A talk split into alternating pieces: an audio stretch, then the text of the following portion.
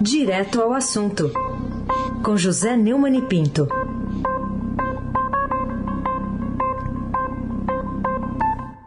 Oi, Neumani, bom dia. Bom dia, Raíssen Abac, Carolina Ercolim. Bom dia. Laís Gotardo, Almirante Nelson e o seu pedalinho.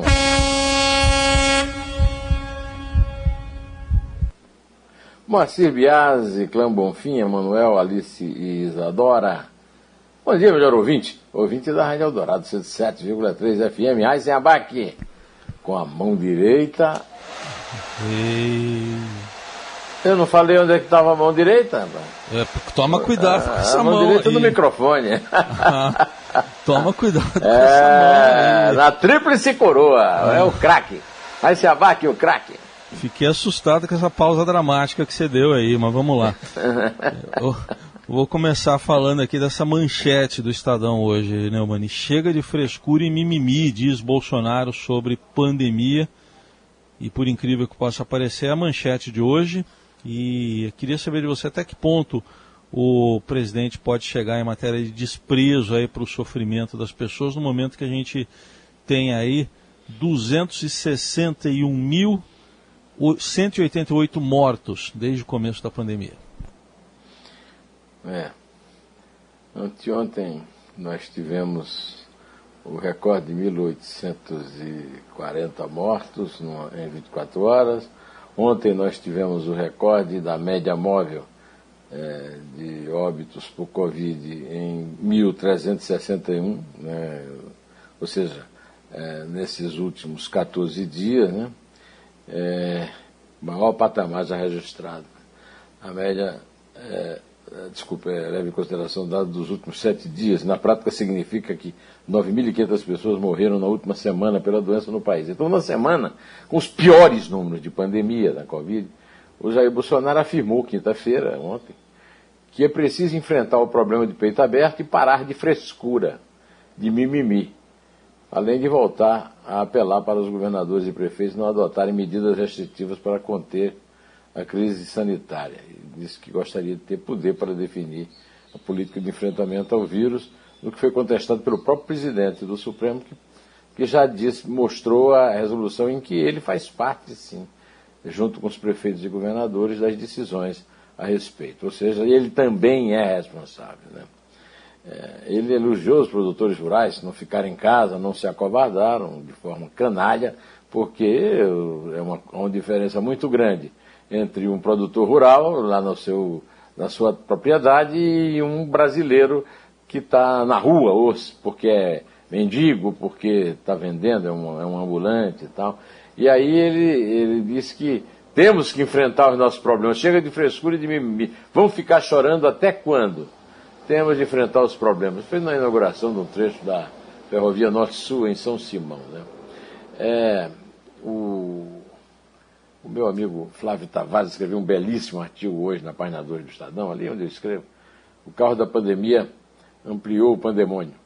Segundo o Flávio, a pandemia apenas conturbou ainda mais e de forma avassaladora o pandemônio da convivência entre todos. Passamos a temer o próprio ar que respiramos, já infectado de gás carbônico de automóveis e que hoje pode transmitir a peste diretamente. O horror é planetário. No Brasil, porém, o presidente da República e seu ministro da Saúde seguem tratando a peste como se fosse um resfriado comum, ou a tal da gripezinha definida por Bolsonaro. Em pleno crescimento da peste, é urgente evitar que o caos, no caos, nos leve ao pânico geral do pandemônio. Uma boa providência que eu acho está no encerramento do editorial que eu li é, hoje aqui na nossa edição no computador e também ouvi, né? Algo houve em Brasília. O país fará bem se deixar o senhor Bolsonaro falando sozinho. É que o Bolsonaro imita o seu profeta inspirador, Carlos Imperial. Você, você se lembra, né? Falem de Sim. mim, falem mal Sim. de mim, mas falem sempre de mim. Só que o, o Imperial era uma figuraça, fazia isso de troça, para fazer, para ser engraçado. E o Bolsonaro não. Ele faz isso para tentar abafar os escândalos produzidos em escala por sua família de mimados, especialmente o senadorzinho Sonso.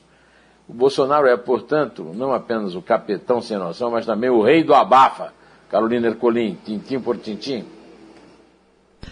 Vamos falar também sobre esse celeiro de vírus que acabou virando o Brasil, Manaus especialmente, mas né, são vários estados que têm aí variações do coronavírus mais agressivas ou mais é, contagiosas.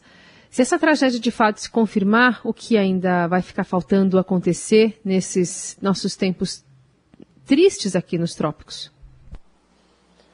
É, a Fiocruz fez uma análise em oito estados das regiões Sul, Sudeste e Nordeste, constatou a prevalência de variantes mais preocupantes do coronavírus SARS-CoV-2 em, plenos, em pelo menos seis deles. Né?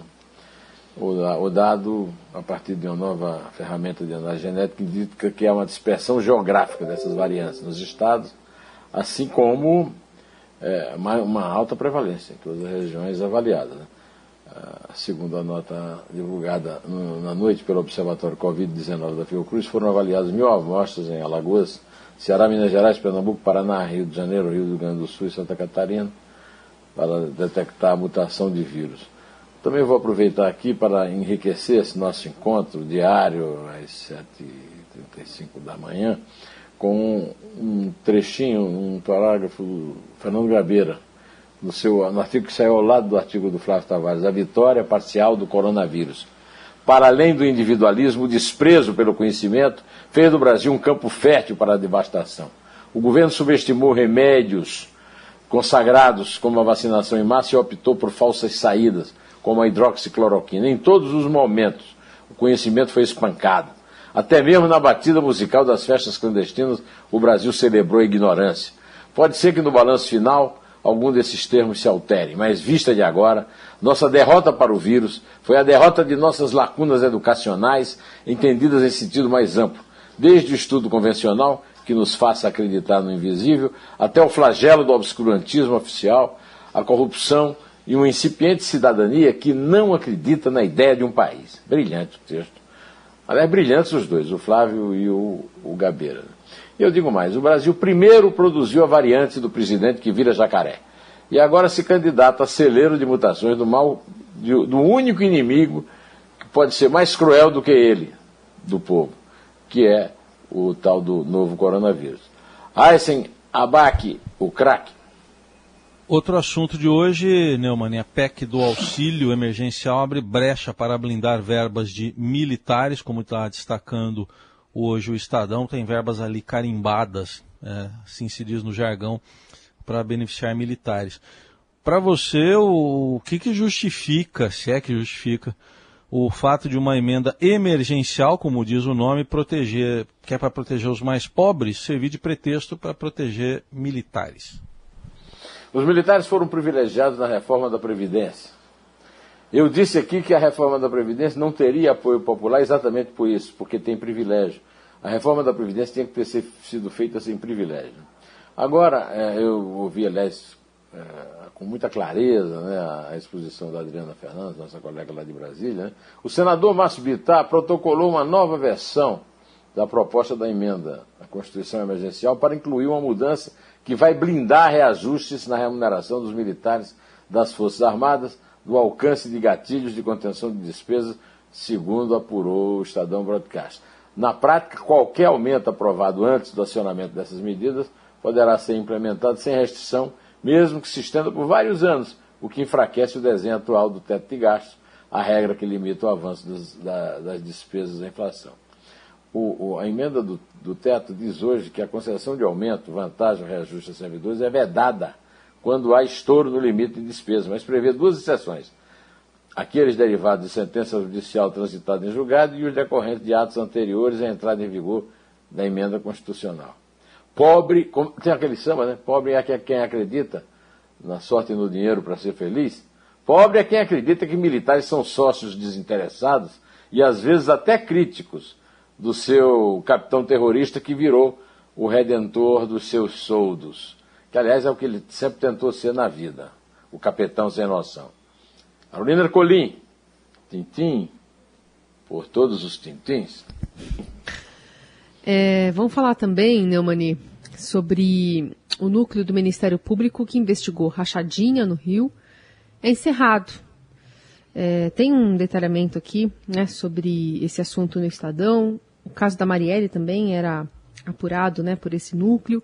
Queria entender o que, que justifica esse fato, que, que explicação você pode trazer para a gente sobre é, o Procurador-Geral da Justiça do Rio, que tomou essa previdência aí, enfim, nesse momento do país que talvez não tenha mais corrupção, né? Ô, Carolina, nesse caso eu nem posso apelar só para o, para o Reis, eu posso apelar para o seu testemunho, porque você tem acompanhado o que eu tenho alertado a respeito do Ministério Público do Rio de Janeiro. O Ministério Público do Rio de Janeiro é um antro, um antro. É, já teve até o chefe preso.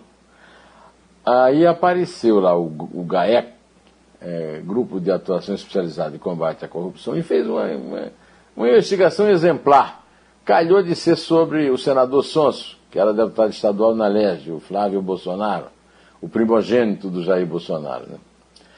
Aí foi providenciada, é, a partir de, de, pesquisas da Polícia Federal, a queda do governador, foi nomeado um governador, que aliás é um caso que eu já tenho falado também. O governador Cláudio Castro, que assumiu no lugar do Wilson Witzel, também é citado na delação que que levou a afastar o Whitson. Por que é que o Cláudio Castro foi mantido pela procuradora Lindora, que é fiel ao Bolsonaro? Porque ele ia tomar todas essas providências que ele terminou tomando. Eu avisei que havia uma possibilidade de se salvar alguma coisa da belíssima investigação, porque a Constituição obriga o governador a nomear alguém da lista tríplice. E o candidato bolsonarista ficou em quarto lugar. A lista é tríplice. Só que o, o, tudo foi ajeitado de forma que o procurador-geral, que tirou primeiro lugar na votação e foi nomeado, Luciano Matos, foi empossado em janeiro, e aí primeiro demitiu todos os membros da, do grupo de atuação especializada de combate à corrupção. Depois, ou seja, aquele que era encarregado de investigar o senador, né, que era deputado estadual, e o seu lugar-tenente, o subtenente é, Fabrício Queiroz. Agora, ele simplesmente extinguiu o, e, e, veio com a conversa furada de reestruturação, tudo mentira. É, o, o, isso aí é só para livrar a cara do, do, do, Flávio, inclusive tornando até dispensável a intervenção de Noronha e seus três miquinhos amestrados. Aí se abaque, o craque. A gente tem falado aí já algumas semanas de vazamento de dados que tem ocorrido, já teve de CPF, de celular. Agora o Estadão revela 10 milhões de senhas no Brasil são expostas. Uma outra reportagem mostrando isso na edição de hoje do Estadão. O que, que você diz sobre mais essa revelação de, sigilo quebrado? Eu acho que resulta da, da autorização do, de altos ministros e altos coturnos dos Supremos Tribunais e dos Superiores Tribunais, permitindo o uso criminoso de provas hackeadas é, para salvar a pele de alguns amiguinhos e compadritos, né? E para tentar prejudicar inimigos como o juiz Sérgio Moro e, e, a, e a Operação Lava Jato, né? Os procuradores. É, o, os patronos dessa exposição de sigilo de cidadão ocupam as principais cadeiras na cúpula do judiciário e os novos, é, as novas vítimas são os 10 milhões de, de, brasileiros que tiveram suas senhas invadidas e expostas. Né? Outros virão. Viu? Raíssen Abac, o craque. Não, desculpe, é Carolina Ercolim, tintim por tintim. Neumani, outro assunto para a gente tratar aqui é, um texto da Vera Rosa dizendo que o PT e o Centrão se aliam para mudar a lei da ficha limpa. Você teve alguma surpresa nessa decisão de dois polos que se dizem opostos na política brasileira? Você está me, você tá me obrigando a dizer, claro que não. você, oh, Perguntinha Carolina, retórica. É a, é a, mesma coisa, né, né, Carolina? É a mesma coisa do Ministério Público do Rio, né? Eu tô, há quanto tempo eu estou dizendo aqui que o jogo é jogado entre o Centrão, o Bolsonaro e o PT? É isso aí. Há quanto tempo eu venho dizendo que o objetivo final é jogar no lixo a iniciativa popular da ficha limpa, para poder limpar a ficha de Luiz Inácio Lula da Silva, permitindo que ele venha a ser, pessoalmente, o adversário a ser derrotado pelo Bolsonaro. Eu não sei se ele vai ser derrotado, não. O, o Lula e o PT estão muito desmoralizados, mas o, o, Bolsonaro anda derretendo tanto que parece que as, as, o, o isolamento do Lula e do PT, apesar de todo o roubo que fizeram lá na Petrobras, está ganhando o corpo ao longo do negacionismo é, do presidente da República. Né? Agora, a Vera Rosa é, nos conta que, com a aval do presidente da Câmara, o Arthur Lira, claro, o líder do Centrão, deputados de vários partidos, vão apresentar, assim que a crise do coronavírus arrefeceu, uma proposta de emenda à Constituição para mudar a lei da ficha limpa, permitindo novos recursos judiciais para salvar a candidatura de políticos que hoje são barrados porque foram é, condenados criminalmente por decisão colegiada. A lei da ficha limpa em 2010 torna inelegível por oito anos quem for cassado, renunciar ao mandato para evitar esse desfecho ou acabar condenado por decisão de órgão colegiado, como ocorreu com o ex-presidente Luiz Inácio Lula da Silva. Esta, Carolina, Heiser, Nelson, nossos queridos ouvintes, lá esgotado, essa é uma das principais derrotas do combate à corrupção promovido pelo cavalo. E olha, não era o cavalão? O cavalão de Troia. Jair Messias Bolsonaro, na história do Brasil, desde a descoberta por Pedro Alves Cabral em 1500. E tendo dito isso, eu desejo a todos vocês um bom fim de semana, um excelente fim de semana, que é muito difícil, mas não é impossível. É, e, e peço para a Carolina fazer aquela contagem antes que eles proíbam, né? É. É três. É dois. É um. Feliz fim de semana em pé.